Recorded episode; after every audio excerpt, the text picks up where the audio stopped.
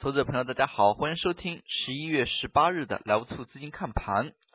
市场本周的一个走势呢，可以说跌宕起伏。周一低开高走，那么周二呢是高开冲高回落，那么放到今天呢是震荡，最终尾盘跳水。可以说本周的一个操作呢，随着市场震荡的加剧，操作的难度也是大幅的增加。那么从今天两市成交量能来看，上证成交了三千九百二十三亿，深圳呢是五千五百零八亿，创业板一千四百零五亿。相较于前一个交易日，双双出现缩量。那么从今天的一个市场表现来看呢，随着尾盘的跳水呢，最终以下跌为主。从今天的盘面表现来看，那么盘中数度出现。权重冲关的一个景象，那么类似于像中午收盘之前，地产板块的快速拉升。午后两点左右呢，银行板块出现了像中信银行为首的一些银行个股呢快速拉高，那么中信银行、宁波银行等等一度也是冲击涨停，指数瞬间翻红。但是随后呢，在两点半之后可以看到。以中小盘个股为代表的一些个股呢，开始快速的跳水，最终今天指数收跌，那么收盘的点位呢，也是再度击穿了三千六百点。那么在上证 K 线图形当中，我们也提到了本周三天呢，可以说呢，对应的 K 线操作难度非常的大。那么像周一，如果投资者朋友感到较为恐慌，那么早盘呢就。快速的清理掉股票的话，那么会发现，那么就操作错了，因为随后呢，指数是快速的拉起冲高，但是在周二呢，在上冲过程当中创出了反弹新高之后呢，相信有一部分资金它也是追涨，那么这个时候呢，又被。这样的一个市场呢，所玩弄了一把，可以看到昨天呢冲高回落的一个幅度还是非常的大。那么在今天似乎走的风平浪静，那么权重板块呢也有一些切换的迹象，但是尾盘呢出现了跳水，所以对应本周的一个操作难度其实非常的大。那么投资者朋友对于后市呢也更应该谨慎为宜。其实说白了，如果这样的操作看不懂，大家完全可以。离场观望，那么事实上也不必说是太过于对于这样的一个市场担惊受怕。那么在这个环节、这个敏感点位之上呢，相信有很多的观点呢是针锋相对的。那么有些观点呢就认为可能会走出去年十一月的这样一个走势。那么相信在中午的时候呢，非常多的一些观点会向。如上所述，那么毕竟像去年十一月证券起来一波之后，随着降息的一个消息，带动了房地产板块涨了一大波。那么今年来看的话，是否复制去年十一月份的行情呢？那么也是可能不会完全复制。但是从另外一方面来说，那么像证券、地产这一类的板块。业绩稳定性较好，同时受益于降准降息的一些板块呢，随着年报的临近，还是可以多加以关注的。那么回到今天板块当中，像创业板今天是冲高回落的，调整的幅度也是比较大。那么创业板当中的一些新股、次新股、一些隐含高送转概念的一些个股呢，那么在近期连续数日出现了回调。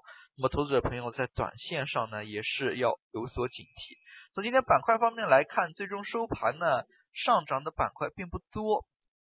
那么像银行、地产、在线旅游、迪士尼、那么医药等等，可以说呢前期一些热门的像机器人概念，那么创投、证券都是出现了大幅的资金流出。那么这一点当中呢，投资朋友还是要有所警惕的。题材炒作大幅减少，地产、银行出现。资金流入似乎呢是有风格切换的一个迹象。那么从今天中午走势来看，一度还是非常的强劲。但是值得注意的是，今天中午的时候，像保利地产、万科冲击涨停，但是指数呢没有出现大幅的一个拉升。那么像保利地产盘中呢一度出现八十多万手的封单，随后呢午后出现了，它并不是被完全被抛压所抛出来的，那么更多呢是撤单。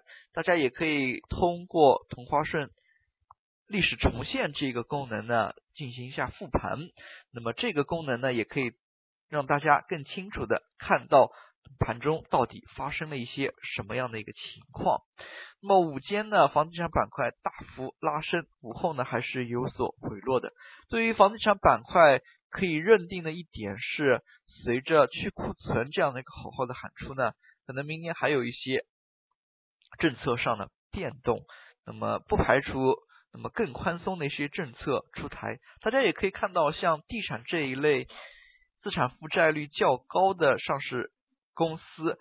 对于在银行降准降息之下呢，无疑它是受益的。那么大量的一些财务费用呢，可能就被压缩。毕竟贷款利息的一个减少的话，那么对于地产、对于建筑，那么是相对比较有利的。同时，一些大的房地产公司，它业绩确定性较强。那么，投资者朋友呢，在年报的过程当中呢，还是可以多加以留意的。那么，事实上，在今天呢午后两点左右。这一轮指数的快速拉升，完全是由银行所带动的。那么值得一提的是，中信银行今天复盘，那么中信银行盘中快速冲击涨停，对于整个一个盘面的带动性呢，非常的强。那么银行板块快速拉升之下，指数呢瞬间就翻红了。大家也可以从板块当中的一个走势看到，在午后两点左右，银行板块一个放量的幅度呢，还是。较为明显的。那么，对于这些权重板块是否具有较好的持续性呢？还是有待检验的。那么，说到银行板块，不得不提的是金融当中的证券。今天呢，最终两点之后的跳水，可以说证券板块的一个影响非常大。今天证券板块大幅回落。那么，其实呢，证券板块在之前这一轮上涨的一个幅度还是比较的大。那么也是回到了八月左右的这个平台当中。那么证券板块在当前这样一个位置呢，非常的敏感。那么再往上，可能就是前期四五月份的这个平台了。所以在这个时间点上，也有部分资金出现了获利回吐。可以看到，之前呢，证券板块虽然有震荡，但是呢，没有一天出现大阴线的一个收盘。这一次呢，是第一次。那么这一轮反弹当中呢，第一次出现了这么大一个阴线，投资者朋友呢，后市也要引起警惕，并且这根阴线呢是伴随着昨天的大幅的一个冲高回落的。那么如果短期投资者朋友是昨日冲高介入的话，那么可能短期承受的一个风险的压力呢也会比较的大。那么从今天板块资金方面来看，截止收盘的资金以流出为主。那么流入的几个板块呢，像地产，那么流入最多，其他的一些银行、医药等等的都是小幅流入。反观流出方面呢，像证券板块以及电池设备、计算机应用等等的都是大幅流出，在这一块呢要有所警惕。其次呢，在涨跌停比当中，那么涨幅榜当中，低涨停个股家数大幅减少，那么只有。不到四十家个股涨停，那么题材退潮之下，个股的炒作也开始减弱。主板金融地产呢有跃跃欲试的迹象，但是封住涨停的个股不多。那么这几点非常值得警惕。其次呢，今天跌停个股家数大幅增多。